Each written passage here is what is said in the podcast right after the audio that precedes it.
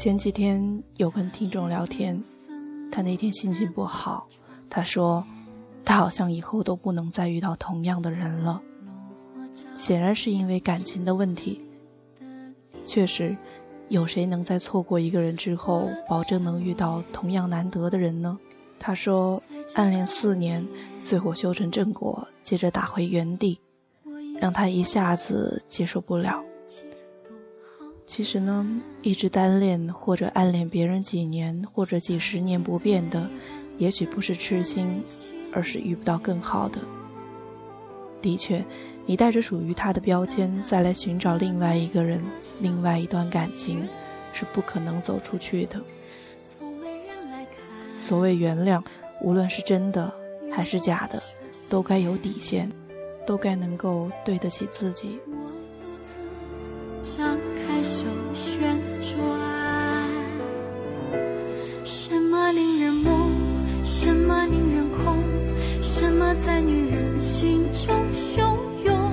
其实我会想，别再梦想，快将某个人遗忘。什么令你好，听故事的人，这里是荔枝 FM 四八二三一六，我是主播陆离。今天呢，我们要分享的文章是《谢谢你曾走进我心里》。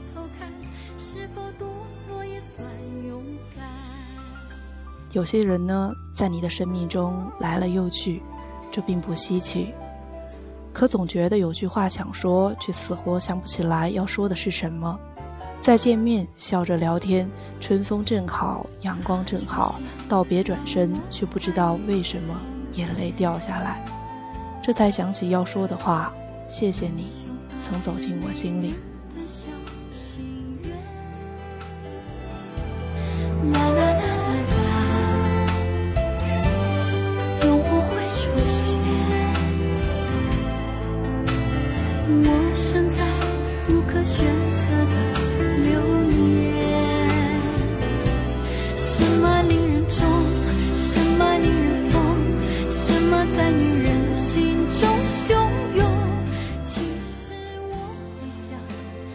上大学的时候，总是喜欢泡在图书馆，一部分是为了学习，一部分是为了谈恋爱。其实图书馆是个很好的恋爱场所，不同于电影院的浪漫情调或者公园的花前月下，两个人面对面或者并排坐着，各自看着各自的书，写着各自的论文，偶尔抬起头看一眼对方，发现对方恰巧也在看自己。嘴角扬着笑意，低下头继续学习，不用太多的言语，情感却在温润绵延地增长着。有这么一件发生在图书馆的小事儿，很小很小，可过了很多年，我还是清楚地记着。有一次呢，我大学的男友一直在图书馆自习，下午的时候他看书累了，就趴在桌上睡着了。而我因为两点的时候需要赶去教学楼上课，看着他趴在桌上，圆圆脑袋，叹了叹气，想了想，还是没叫醒他。当时图书馆有一个投币自动的咖啡机，只要投进去一元硬币，就可以接一杯热腾腾的咖啡来。咖啡是他的必修课，我早就换了一小口袋的硬币备着，因为他不喜欢钱包里放硬币。我拿出一枚夹在我的记事本里。然后又怕他看不到，就匆匆的写了几句话：“我去上课了，这一块钱给你买咖啡喝，要好好学习，不许偷懒哦。”写完，我就抱着书赶去上课了。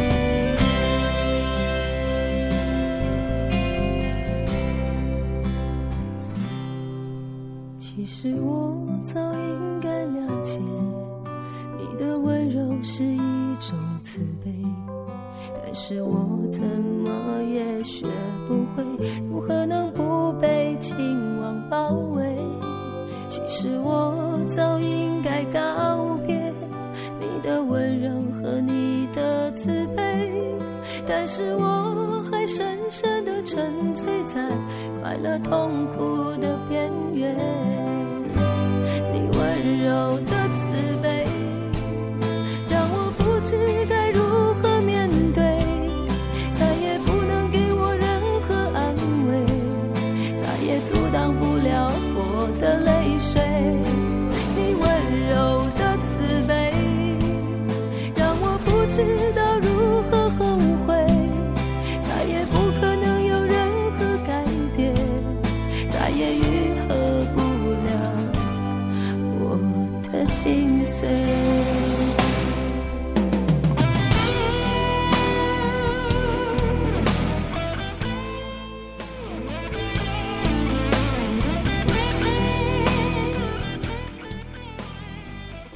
下了课回来，他已经在皱着眉头聚精会神地背单词了。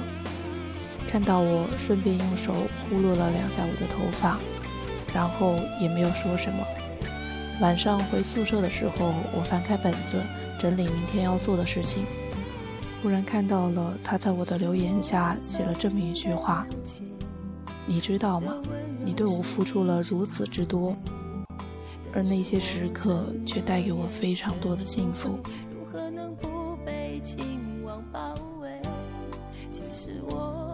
他来写便条真的是件很矫情的事情，可我却对着本子自己偷着乐了半天。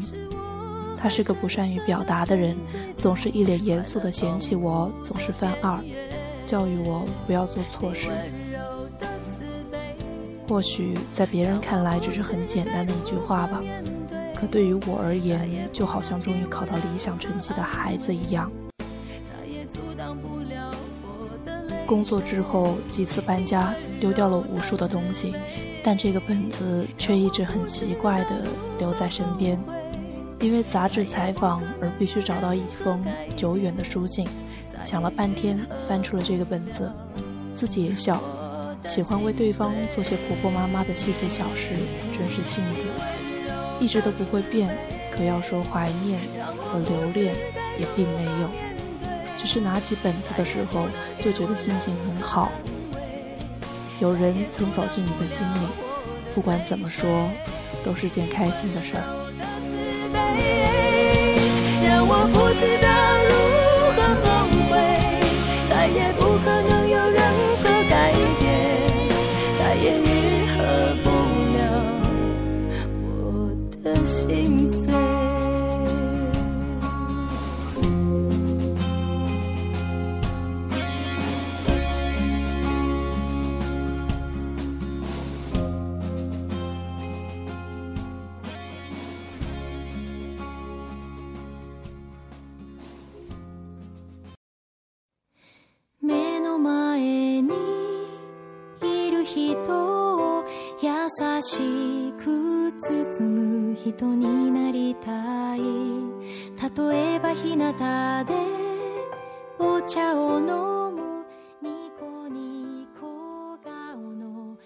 有一次晚上吃完饭，和同学一起走在路边，那段时间总是下雪，路边零零散散的有几个随手堆起来的雪人。作为一个从小招人烦的孩子，越看心里越痒痒，于是就让他帮着放风。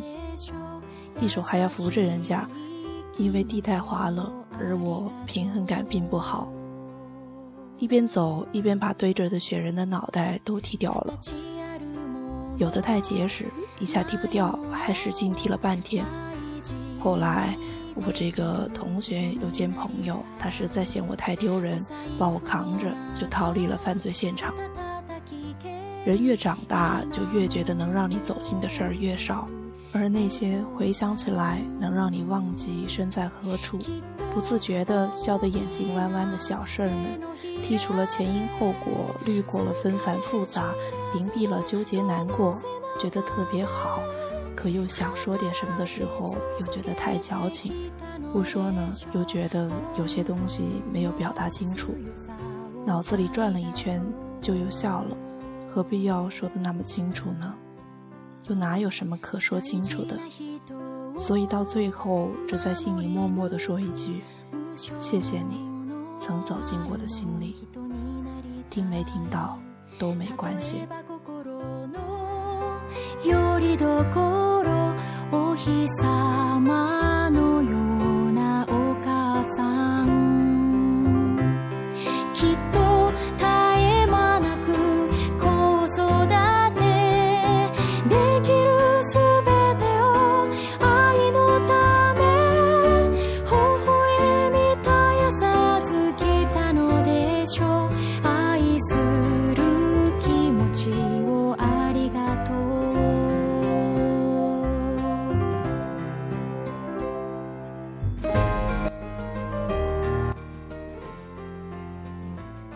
最好的结局就是，我们把彼此都看得透彻，把幼稚丢在时间里，一言不发，一拍两散，再不剧透。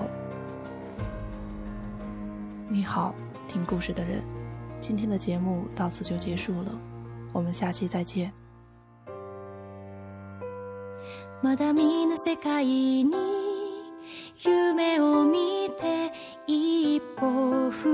み出す人になりたい。例えば生まれた。その命誰より光る小さな人。きっとたくさんの風景とこれから出会う人たち。